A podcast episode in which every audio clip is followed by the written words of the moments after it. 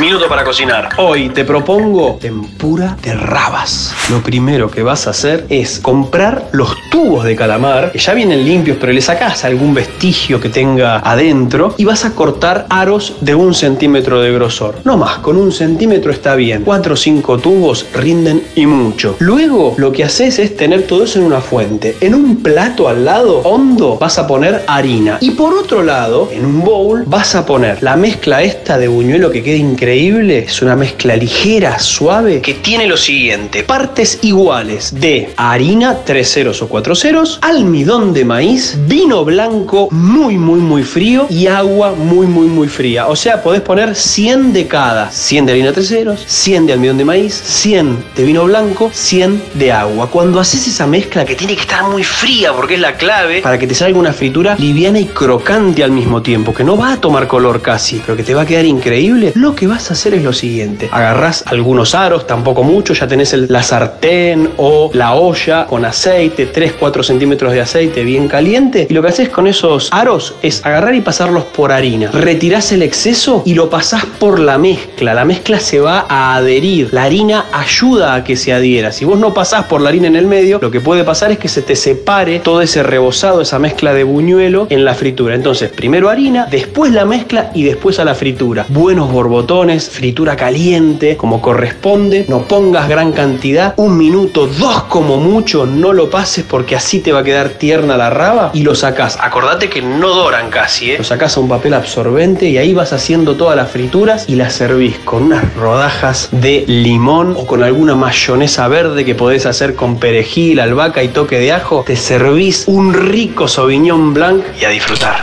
El minuto para cocinar se disfruta más con un rico vino alambrado de Bodega Santa Julia. Pasaron cosas.